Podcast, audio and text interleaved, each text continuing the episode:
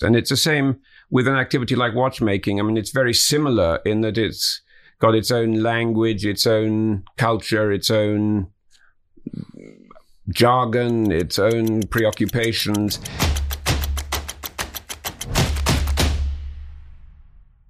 Welcome to another edition of Beyer Talk. I'm very honored and pleased to have with me a real English gentleman, Nick Foulkes. He just came from Geneva and now he's uh, over the way to Zurich to London again. Thank you for accepting our short notice invitation. It's great to see you, Rene. I've missed seeing you, you know.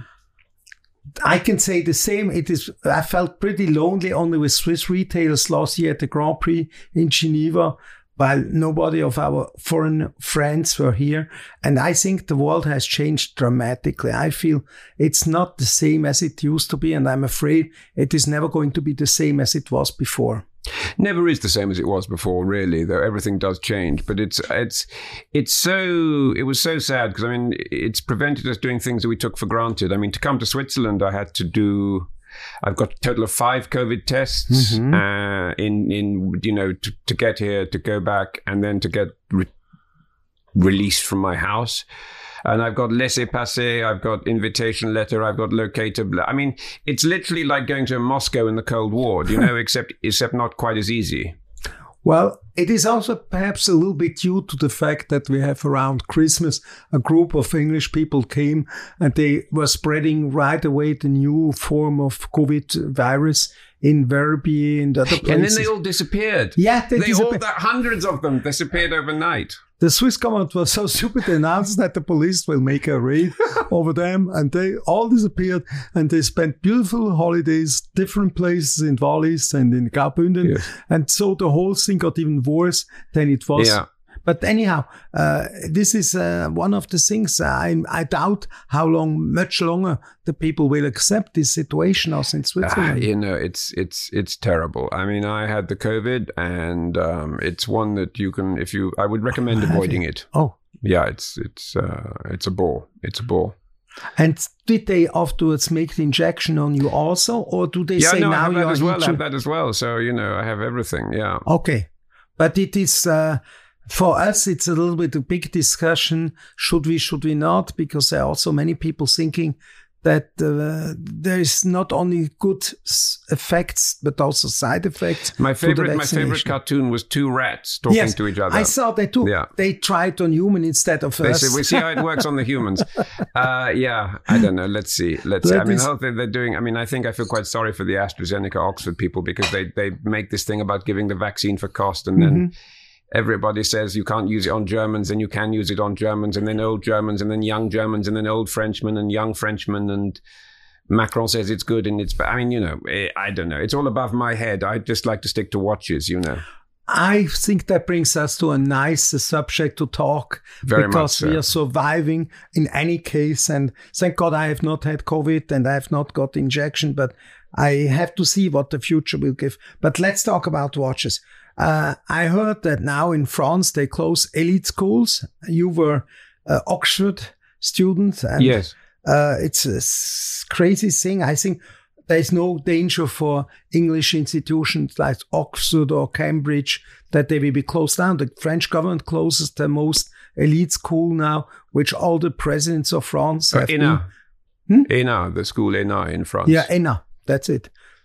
I hope this is not the case in England. I don't know. I mean, I, you know, Oxford's changed a lot anyway since I was there. That was that was last. That was about hundred years ago. I was there. You know, so they did you raw for them? No, no, no. You mad? That's the Are only you mad? I drank for them. I drank for them. I never got it into these kind of high elite schools, but I was always watching the race uh, between the two schools. Yeah, yeah, I don't know the last few years if it was Cambridge or Oxford. I think it was Cambridge again this year. Okay. They, they held it in a different part because because of the COVID. They held it in a different part of the country this year. So um, okay, why not exporting once a good idea to another no, place? keep it in London. I think keep it back in London. Yes. Well, thank you for being here again, and I don't have really to say a lot because uh, Nick is a historian, he is an author, and he's a journalist. I think you were working for the Financial Times at the time.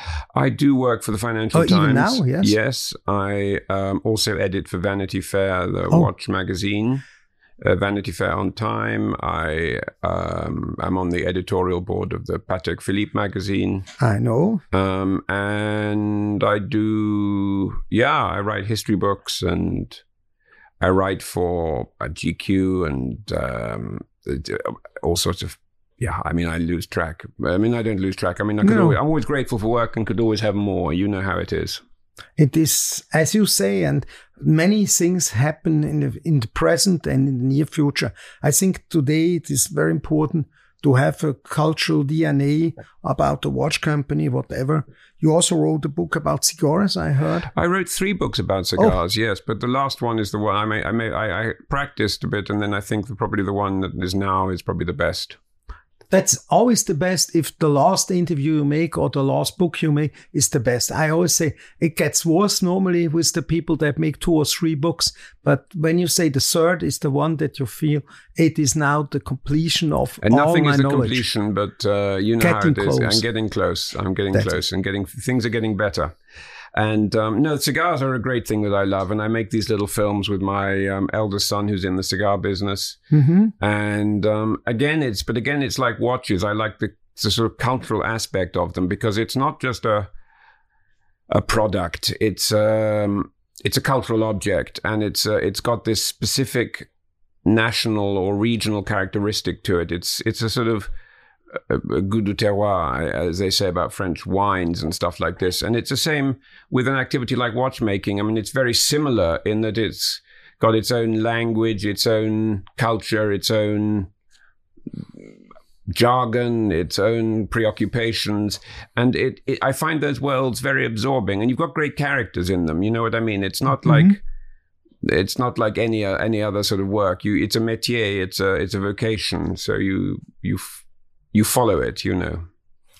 Uh, I'm afraid you will walk me out of the interview, but about wine, you have never published anything, or is the British wine still not so competitive that you will try to? the British wine. They they used to make it in Roman times, I think. Yes. Um, I and they make it again now. I haven't drank wine or anything for twenty four years or something, so I'm a bit out of practice on the wines. But I was in the wine trade. I started my professional life in the wine Oh, trade, Good. and I did my exams in wine. But I'm sure you drink sometimes a cognac because no, smoking a cigar no, without no, no, smoking cognac. a cigar, no. Oh, You know, I was able to transfer. Luckily, I had to stop drinking, but I still was a still kept the cigars. So you Oh, know. this is also a culture. It is a culture. It is, a, and very similar, you know, because it's a it's an agricultural product to which the human ingenuity adds value. So true. And uh, uh, I see you also got in 2007 even uh, honor by being the Havana man in communication about cigars. Have you ever been to Cuba? Of course. I've been going to Cuba since 1995. Oh. um, yeah, and uh, everybody says, "Oh, it's going to change," and it kind of has changed, and it hasn't changed. It's Yeah. a, it's a, it, it, it's a, it's a particular and a special place. You know, I'm always very happy to go, but I'm always quite glad to come home. if I have the same feeling when I go to Russia, every time the airplane takes off at the air, at the runway, I feel oh. Now I'm done. I'm glad I'm back on the route. How of often do you go to Russia? Oh, depending on what there are exhibitions on Fabergé eggs, on watch exhibitions, it's about every second year. I love going to Russia, but again, like you, I'm sort of very excited to go and then very excited to be back. You know, but Russia, I find a fascinating country, It is fascinating. and I read a lot of the literature. You know, Solzhenitsyn and um, Okay, yes, that is interesting that you have also Trifonov and um, wrote people that were not Tolstoy, and yeah, all these all these people. Yeah, I mean, it's it's a fascinating country, fascinating country. Well, we know today many things about Mr. Navalny, and so I don't think the news also about what is happening in the Ukraine they're not very good. But it is the whole world is trying to find right now where there are the borders, and I feel politically it is a very unsafe situation we have now. There's a lot going on, and I mean, I think it's uh, yeah. I mean, it, it's his, if you don't understand history, you wind up repeating it, and this is essentially what's happening at the moment. Well, you see, I, we can talk about so many things, and we did not even get to the subject of the watches. Renee, it's been lovely seeing you. It's, it's lovely seeing you. Already the fact that we see one each other during these difficult times, it's fantastic because I have to explain that quickly to our listeners and to our viewers. We plan to make this talk already about four months ago. Yes. And uh, you were in Spain, I think, at that time. Yes. And afterwards, you could not come to Switzerland. And you had even promised to go back to London, I think, because everything at that time was really crazy. And I feel very honored that you just called me two days ago saying, Hey, I'm in Zurich on Saturday. And I said, I make move to hell and heaven in order to welcome you, You're so even kind. with British, with tea, With tea, with Swiss Army chocolate. Swiss Army chocolates. no, but you were never really a high grade uh, military man. I think Never. never. Okay. Never. I don't have the. Uh, I don't have the inclination. I'm very Yeah. bad at taking orders, and I have a terrible physique, so I'd make a terrible soldier. Okay. Try at least the sweet chocolate. I They will. I will. My, my, my, uh, maybe I'd have joined the army had they had chocolate like this. I don't know. that but, um, I think would be an argument for the army. All right. now you are one of the most uh, connected and also respected men. Whenever I talk to an owner of a watch company, whatever, very big or small, they say there is one journalist or one expert or one whatever you want to hear or historian that really knows of what he talks. And he never you're never you're not a critic but you're not provocative. You're not trying to make bad to people which do good. And i really must say all i heard is it from thierry stern from philippe stern. If it is from mr dufour they all esteem you your work for the industry. And for us this is almost more than adding five ads in a newspaper. Uh, also, what you did in Vanity Fair, where we have been also illustrated with the most illustrious families that are in the business over the whole world. I think that is true, honest, very good journalism. You're extremely generous in your words. Thank you very much. Well, I can downplay, but I find no other words to say it as it is. So uh, let's continue. I don't know. I want to know. I'm going to Geneva on Monday, Tuesday to find out what are the news. You seem to be there because you are privileged as a journalist and as a person.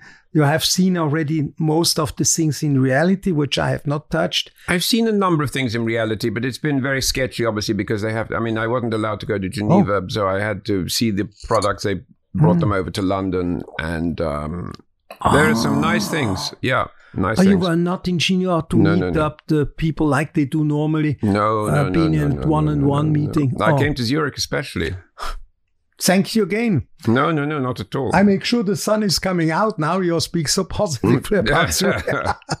it was sunny at least when you came in, It was. right? Now we have uh, spoken about different players in the watch industry. I felt last year, especially last year, that now it really comes down who is the elite and who are the ones that are trailing behind the elite. So I heard many brand, people talking. There were four watch brands that made really the watch in, watch industry in Switzerland last year, such as Rolex, Patek. We have heard uh, of Audemars Piguet and also of. Uh, you have to help me now. I forgot the name. The guy, Jean, no, no, no, it's not Richard Jean. Mille, maybe? Richard Mille, yeah, Yeah. you're right. Yes, you see, when I something escapes me, you help me right away. I do my best. So, uh, what do you think about that? Is that true? I really saw in our business, 80% of the sales figure for watches were made with the two brands. I, I think it's true. Yes, I think what's interesting is I've heard even from people in, I mean, I mean, Brian Duffy and Watches of Switzerland Mhm. was saying the same thing that he does half his business with Rolex. Yeah. I mean, half your business with one brand is when you have so many brands is extraordinary. Um, I mean, I think it's interesting when you see the companies that are, I mean, especially the top two, they are both in effect independent companies. Even Thank everybody says independence, and you you think maybe the guy making hundred watches or at maximum maybe five hundred or thousand. Um, but these these are proper independent companies, and what what I like is that you don't have this system of a new manager coming in, maybe from the fragrance industry, maybe from champagne, maybe from We have seen many here. and they say, "No, you're all doing it wrong. I know what I'm doing," and then I do this, and then he makes himself look good and gets promoted to run a fashion house, and then somebody comes in and they're making they're making their own careers, and that's perfectly understandable, and they're rewarded in a way that is you know motivates them to sell watches or to at least Mhm. generate figures, and that's great for them. But I think when you work for a business that is at the top of its field, you can't go any higher. So No. whatever you do at whatever level, you're working for the best. So, um, and I think that also those companies, the two the two companies at the top, they, I mean, they are the ones that make watches. That's what they do. They they they they're not making accessories. They're not making uh, fashion. They're not making. They they they are making proper timepieces. And So they, but but for them, it's a culture as well. It's a whole. That's what and these. There's no. I mean, yes, you can apply modern techniques and all this kind of thing, and you have to course, because business have to. changes and life changes and advertising changes and all these things. But essentially, that's what these people do, and the business is such that it's a, it's a complex amalgam. It's a it's a cocktail of all sorts of different Mhm. things. It's um, culture, it's manufacturing, it's business, it's history, it's all sorts of things. And um, for me, that's what makes it perpetually fascinating. Sorry, we all right here? Or? Yeah, well, all yeah, right. yeah, okay. They just make a little bit noise, but that's okay. No, no, no. I we just wanted. I was that. just concerned that. Um, They're running out of film. no, no, no, no. Happily, no, that doesn't happen these days. You only run out of batteries. right, we don't have to have 36. Uh, Yeah, whirring things, yeah. Right. Um, no, but I mean, but I, I think to your to your question, I think um, yes, it's undeniable that there are a handful of Winners brands that with people with, with, with people with people making their business. They, you know, they make great watches. It's not that other people don't make great watches, No, they, but eh, at, eh, at difficult times, people re- not retreat; they they gravitate towards perceived quality and reliability, and also dependability. If they've been doing well for the last fifty years, they might do well for the next fifty years. And if they've made if they've if the watch looks as good now as it maybe did fifty years ago, and you still and people still want it, I mean, I think that's a big thing. And I know that you do that here, and you've got a lovely collection of the vintage timepieces. And if a company has a strong vintage performance, it often has a strong contemporary performance, and vice versa. exactly. And uh, if there is no residual, I, I don't like don't like to use terms like this because it kind of commoditizes the industry too much for my liking. But if the residual value is low, then there is less of an inclination to keep these things, less of an inclination if they are less financially valuable. It's natural that you know people will think it's a less valuable thing to them, so they won't treat it as well. So, the, so it, it's a but uh, you know you have the same watch effectively from. 60 years ago from Patek Philippe or uh, other companies, and the Patek Philippe will be worth 10 times Mhm. what the other watch is True. worth. And it it's, it's it's it's I mean on abs- on absolute uh, criteria, it's not ten times better. It doesn't tell it doesn't it doesn't tell the time ten times as well. It's not made with ten times as much gold, and yet there's something that magical thing that makes it ninety percent more attractive. It's as you say, Yeah. I love vintage watches. We started in 1963 to do vintage watches, which we called at that time antique watches. Yeah. Because most people collected at the time big clocks and uh, pocket watches. It's only uh, invention, I'd say, popular the, since the 80s, 90s, the wristwatches. And today it's only almost wristwatches in the auction market.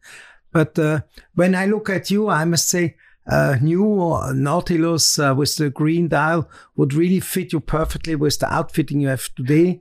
You, I, I'm afraid if I ask you now the question, what has been in your eyes the most popular things that were presented in in Geneva, uh, that I will have even longer waiting list than I have already now. But you are a band that has always been able to identify pieces also that are going to be future collectible pieces. I, I don't know about that. I mean, I, I like the things Oh. I like for certain qualities they have, and they have an integrity. I mean, I think we, our friend Karl-Friedrich Scheufele does a fantastic oh job. yes, I think And for I me, there was a watch I put. They're doing it. They're stopping the Qualité de Fleurier because Yeah. I think it's probably.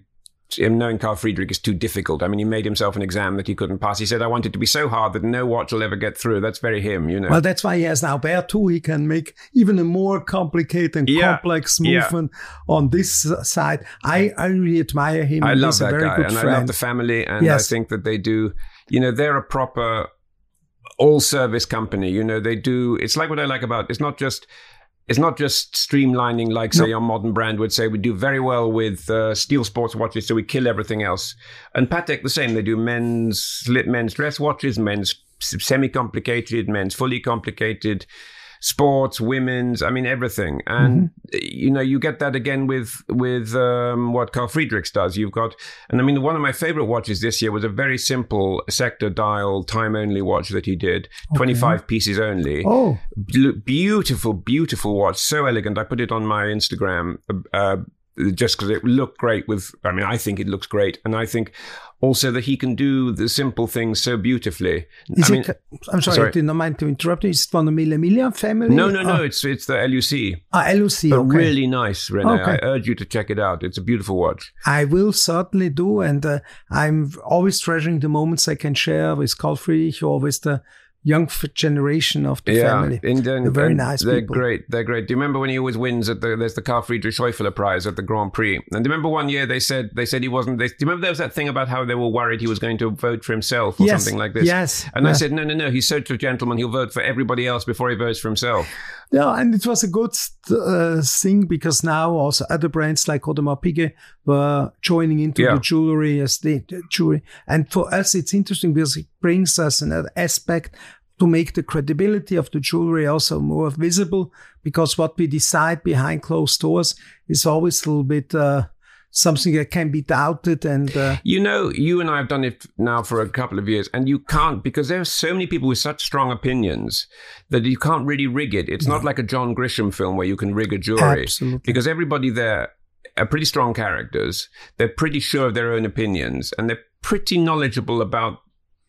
Not everybody knows everything, but uh, together everybody knows everything, and some of them know a bit of more than the other. And it's it's a very interesting process. I enjoy it because it also brings me you know, in contact with the people who I can learn from and just who I enjoy seeing as well. mhm. Um, and you know, I mean, what what else was good? What else do I like about the new crop? I mean, obviously that I there's a very controversial watch, Please. the Rolex Explorer, the little Oh, one, the yeah, 36 with the bicolor. The I like it. I like it.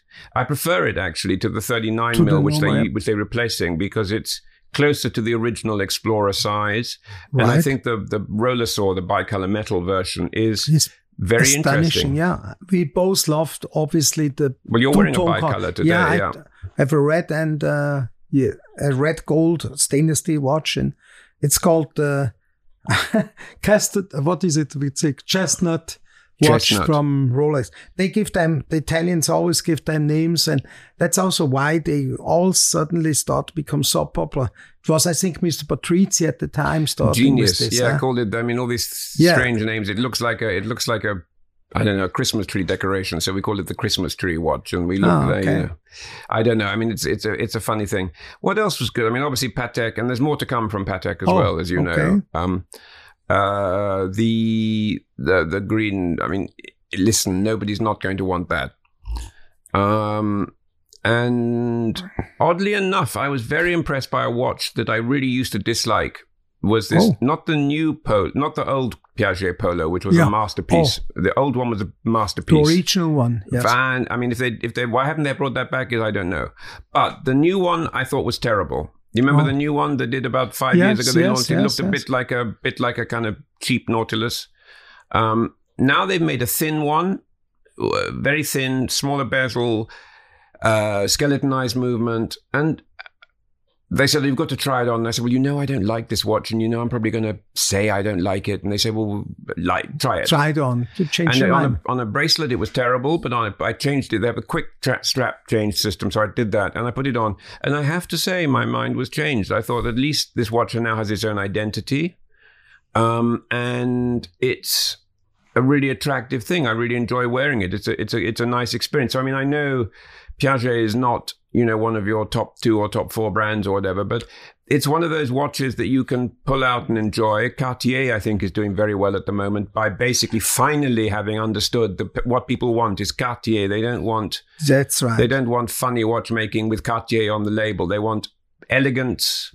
They want beauty. They want charm. And I mean, it's I, I don't know. You must you you must know more than me, but I think that their sales of watches are going up quite dramatically as a result, or well, at least we doing hope better. for, but uh, because it was dramatically going down also yeah, at one time. yeah, so they've got they got, we have to be honest on both sides. Yeah, no, I- uh, but I agree, I kept saying it was uh, okay, but they did not win parts of the market. It was exactly brands like Patek and Royce. Even they made less watches, they could gain Market share. market shares, and that is what important. I always say bioeconomics too. When business is bad, we can be better than the average Yeah. retail store. When everybody is good, doing good, we are also good, but we cannot make the difference. yeah. So it is during the bad times that you must make the difference. But that's why you're a successful businessman and I'm a poor writer. no.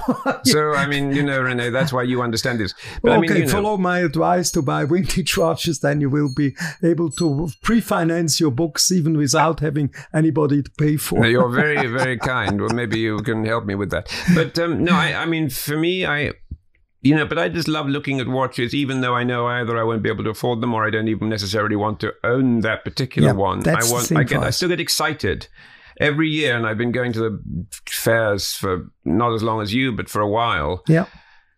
And I remember things coming back now as vintage that I remember seeing being launched. And I think, you know, it's like seeing an old friend after a number of years. They come Yes. back and you think, oh, I remember that. I remember I hated that watch when it came out. And now it seems to be really popular or something. Sometimes it's love on the second view. That's Yeah. what I call. And also, I think Bulgari has made in the last few years interesting pieces, which before they were a little bit mainstream, but now they succeed even in It had ultra. a great period Yeah. with Gianni Bulgari. Then Yes. it went through this very. Do you remember the Assioma watch? This was a terrible thing. That had straight sides and curved top and bottom. It was like a half round, half square. Oh yeah, yeah, yeah, yeah. I know. Yeah, that was uh, that was perhaps one of the the worst uh, designs they ever made. Yeah. yeah, or anybody ever made for that matter. I think. Yeah, But, also uh, Patek tried to make a mix between a Nautilus and the Ellipse. It was the never success. lips, but The you know naughty now, but you know now the It's now the, the now the naughty yeah. is a success. You can't say that to the Assioma yet. I call it the naughty watch, not the Nautilus. The uh, naughty lips, though, the naughty lips. That's right. No, this is also during the time they were producing, no one was interested. And now, where it's not anymore easy available, Yeah. it becomes a And collectible the Neptune piece. as well. The Neptune, Neptune, yeah, yeah, and that bracelet course. on the Neptune was insane. That was a really great bracelet. Indeed.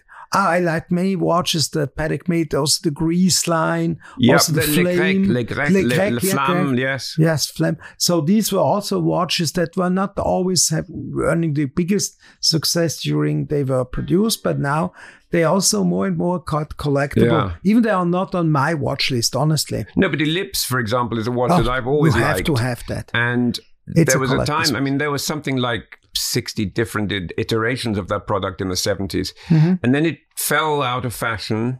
And now I think it's coming back. But they had Ellipse lighters, they had Ellipse uh, astrological pendants, they had Ellipse key rings, they Mm-hmm. Right, had. the I mean, it was like range. it was like a brand within a brand. You know, that was a fantastic uh, thing. And also, you know what I love? Midas, Rolex Midas. Midas. Oh yes, I love that too. It I've got a- two, two of those Midases with the box like a Greek urn. You remember? Yeah. Oh, I remember exactly, and I don't know where I have the box right now, but I have the box, and one of the, I have only one watch. You have two, so you see, it's good. You have uh, conviction to own what you feel you are right. I or collect it only in order to as an achievement of Rolex, but it was never the big breakthrough really on the market. No, and but it came very early. That was a watch from the very early 1960s. Mm-hmm, Uh, you, everybody says, "Oh, it's a 70s watch," but it was very early 1960s. And then they, then they, it became uh, slightly diffused. Bulky, yeah. But, um, but I, I have to say that watches like that really interest me because they show a side. I mean, I, I love things like the double red and all this kind of thing. But for me, this is a different kind of interest. It's more like a stamp collecting Mm-hmm. type of interest where you're looking for tiny details. And that's great. And I understand that. But first of all, these things are beyond me financially. And secondly, it's almost more interesting for me for, to look in the corners where people aren't always looking, you know, because you see some, you learn more that way, you know, and you learn why a company that was also doing uh, amazing watches like the Submariner or the GMT Master or the Explorer was also doing these really exotic pieces. Like the, I mean, the the the, the Midas was extreme. you know. extreme. It was really extreme. Also the size of it. Yeah, it was. It's like wearing a kind of bar of gold bent around the wrist. That's it. But at that time, it was many customers came into our shop and they were just, oh, the watch is not very heavy. They, the people bought the watches at that time also as like an ingot of gold. Yeah. They were just saying, well, for this price, I expect to have 150 grams of gold. So Well, I think with the Midas, you got a few more than 150. I think so too. But uh, it was the problem anyhow that uh, at that time the people want to see something new. The quartz watch, the Beta One, Beta Nine. I saw in your shop two guys taking those Beta 21s. That's it, Those lovely Pateks. yeah. You know, there weren't many people that made Beta 21s. There was Jaeger did it, didn't they? Yeah, it was a group of four brands which were Rolex, developing Jaeger, Rolex, Jaeger, and Patek, Patek, and, and- not Ulysse Nardin, I think was the Was it? I don't know. I don't remember 100%, but they are many times teaming up together when it is uh, important to make something on their own. Yeah. But I mean, those beta watches are fascinating now for people to collect, I think. And also the, the work on the Patek bracelets on those betas was unbelievable, you know? Stop making publicity for us all the time. Thank you so much. I just teasing you. But I want to keep these a little bit rare on our store. You know, there were also some Rolex watches with uh, uh, with an automatic movement in the cases of the yeah, I love quarter. those. I love those. Yeah, it's I don't know remember 16, 13 or 17 Day date. Uh, Day Day date. Day date. And they and they were so popular today. But there's but a fantastic the sharp, many the people sharp think because it's I, I. I love, but I love that because it's got the sharp edges Yes. of the of the of the beta, and the Shah had a really good one in white gold with I think an oxblood dial. oh my Uh, god. Yeah, I think that's in. Um, I don't know who's. I think probably Claude Sfeir has that in his Yeah. collection. Oh, he has so many pieces. He's also part of the jewelry of the Grand Prix where we have been yeah, so and he's far. um he's with working with Philippe Dufour now. and now he makes a special watch. I heard 25 pieces they want to make. Yeah, I read about it in the Financial Times, how to spend Yeah. it. I interviewed them both. We had a great picture of Oh, them on good. the mountains, both in those kind of red, heavy lumberjack jackets from Canada. You Mm-hmm, I know. saw them. They both have beards both had now. beards and pipes. sphere. Both had Uh, beards and pipes and sunglasses. It was really, it was the best picture I think of the year so far for watchmaking. You know, I wanted to make a story with Philippe Dufour, but he said it uh, right now it is not very good. He's fully in that project. So I said I will try later on. Hopefully his health and all these wishes that he wants to make this thing happen will come together. Uh, by the way, you, I think you were also at the University of uh, Philippe Dufour about uh, two or three years ago when he celebrated with his wife and his family. No, we're not there. No. But it was a very nice gathering. And I say Philippe Dufour is our long-time president of the jewelry. He was already jewelry president when I was still in another jewelry in Lausanne for another magazine before I went to Geneva in that one. And uh, he's a great He's a great guy, and I love yeah. him because he's always smoking his pipe. He never changes, and he really is the only watchmaker that still represents the spirit of production, like in the 19th or 20th century. The Not the time. only one, but I think one of a very, very small number. There's that young guy Rexhep Yes. in, who does a nice watch. Yeah. And there's a couple of, oddly enough, around the world, there's some Japanese watchmakers oh, who do foreigners a nice. also from Yeah, foreigners particularly. Very good, very good. I like that. You know, the Swatch industry, I'm happy if it stays Swiss for the most, but I'm happy that all over the world, also watchmaking schools like from WOSTEP are, and this is a great thing because we need to bring our culture, not just with the watches, but also with the culture, how they are treated, how they're repaired.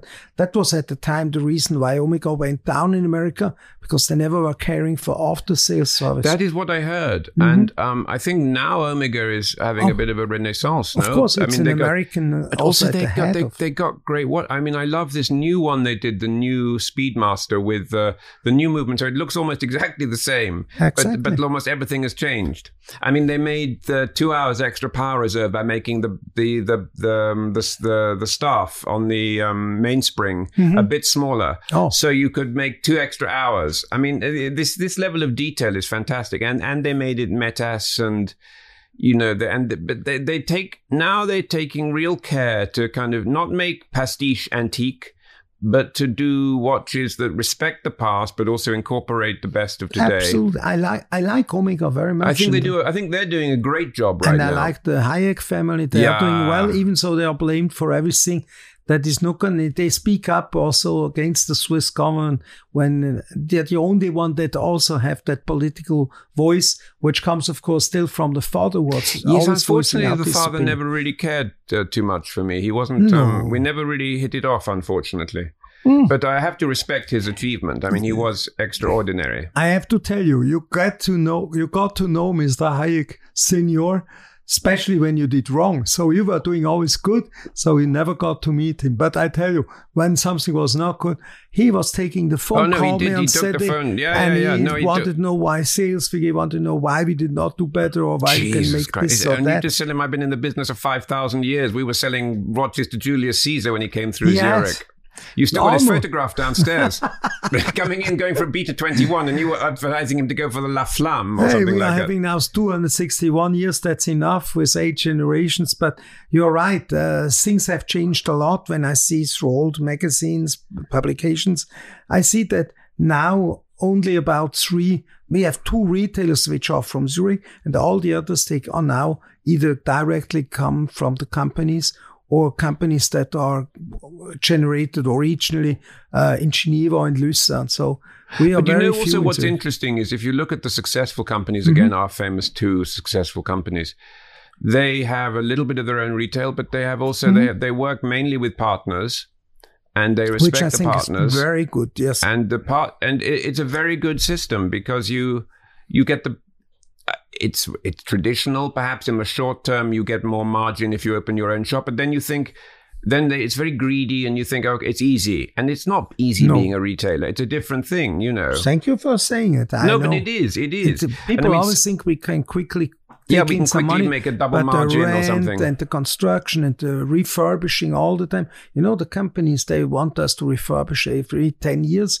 The stores, also our Patek Philippe boutique, will be refurbished i'm looking year. forward to seeing that Yeah, I don't still don't know what is the new concept because they have made a boutique style uh, magazine like in Geneva, Yeah. Paris, and London, but now they don't know exactly what they should But do. those three The more- boutiques, those three Yeah. salons are quite different places. I mean, the, the Geneva is very historic. The, the London one, I have to say, I know I'm in Zurich, but the London one is great. It's run incredibly well, Yes. and it's a it's a great center of Patek excellence. And, they, Mm-hmm. and they, you know, they do things with a great sense of occasion and ceremony, and uh, you know, it's.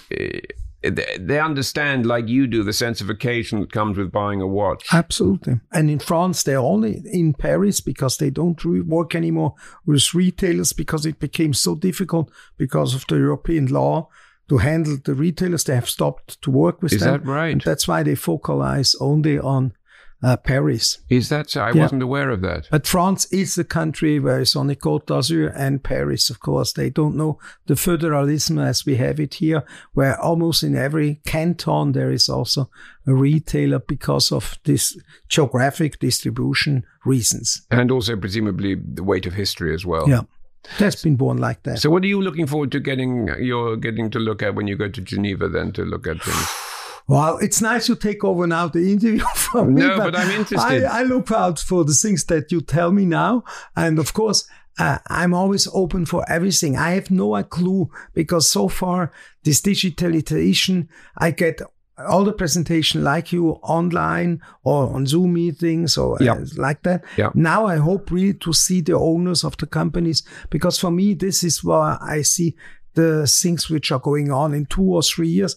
The present news, I will take them, but today I don't expect so much because in these times where you cannot uh, travel really, you would have to go to Shanghai to see a, Yeah, an, an analogical exhibition. But most GOs I spoke to or owners of the companies, they said they cannot go because it takes them four weeks for the In a government hotel, have to have a vaccine of Yes. the Chinese. Even if you've had a normal vaccine, apparently you have to have the Chinese. I did not know that. I mean, uh, I, that's what I've told. I mean, but God knows. I mean, I'm not going to go in a hurry. No. You know, I mean, it's difficult enough coming to Switzerland. So, I mean, going to China, I don't know. I'd probably dead. I'd probably die in the hotel or something like this. I know, but you see, the English think they can already go to America again this summer. Perhaps it's possible because uh, England has always said Come to Switzerland instead. Shop at Beyer. Go Well- to visit the Patek Philippe Museum. Now you look like Roger Federer saying the same. I'm nothing like Swiss Roger. I mean, I love Roger Federer, but you know, I want to become Swiss. Maybe we they all give love him. We all maybe they him. give me a job in um, in uh, in uh, becoming a sort of unofficial ambassador for Switzerland. I don't No, know. I give you a job. You don't have to look for another job. I give you one because you're the best dressman you have ever seen. If the camera can zoom once on the rings of uh, of Nick, he wears so astonishingly uh, jewelry and so big one. I I have never seen a man like that, and I wish I would see at least wearing a man at least one ring on his finger because this is also an industry which is fantastic and it's not sufficiently supported so far. My by the children love wearing. My boys love wearing rings. But you look great with those. Thank really. you. and also you. the bracelet. I think it's the hair of an elephant. Yeah, it's from the 30s. This Yeah. one, it's ancient. Uh, Oh, good. It's made in Nairobi, I think, in the 30s. I had two or three customers who wanted me to wear. I spoke to the zoo of Zurich and said it takes a long Yeah. time for them because they cannot just cut them like that. They take to only like the fall off. feathers of a, Yeah. of a Uh, bird. can you do it, though? Can you do it with Zurich Zoo? we can do it, yes. That's fantastic. I Wow. must get you to make me something with this. It's such a good idea. You know, impossible things we make right away. Wonders they take a little bit longer. That's the slogan of the company. Oh, brilliant. You are fantastic. You are fantastic. Well, I try to be like you are also fantastic. Now let's talk about other hobbies you have. You, what are you doing? You said you were not in the military. You are- sporty, yes? I No, I play really. backgammon and I, Okay. I run a little bit, and but not really. I mean, I like. You're not playing golf like No. Winston Churchill said, an ice walk spoiled or so. No, I shoot a little bit. Okay, um, shoot, Yeah, but not on birds. You shoot Yeah, on no, the tone. occasional, occasional, uh, but I'm not very good, so I don't hit Oh. them very often. And um, Thank God for the birds. yeah, yeah. And then um, what else do I do? Play backgammon a lot. Okay. I like backgammon. Smoke the occasional cigar, as you know. yeah. Um, and what else? What else do I do? I read a lot. Like I've written a couple of books on art and uh, wrote a biography of the French painter Bernard Buffet. Um, so I like looking at paintings. Um, and I'm quite lazy, you know. So um, You have a good humor, not lazy. You have a lazy humor or a funny humor. I you like are that. very, very kind. Very British. And I look already forward to make a next interview with the subjects you just were mentioning because time seems to run out here for today. But I'm very pleased to have you here as my guest. And I look forward to seeing you again, either on the jewelry, if it's possible, for the Geneva Watch Grand Prix, and uh, which is the Oscars of watches.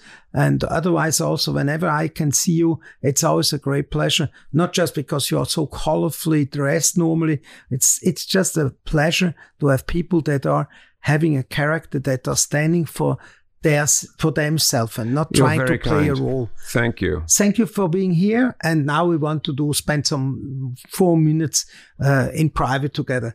I to our listeners, I wish you a very good show, and I hope that you will all be healthy through this situation. And we see one each other soon again. Thank you for listening and watching. Bye bye.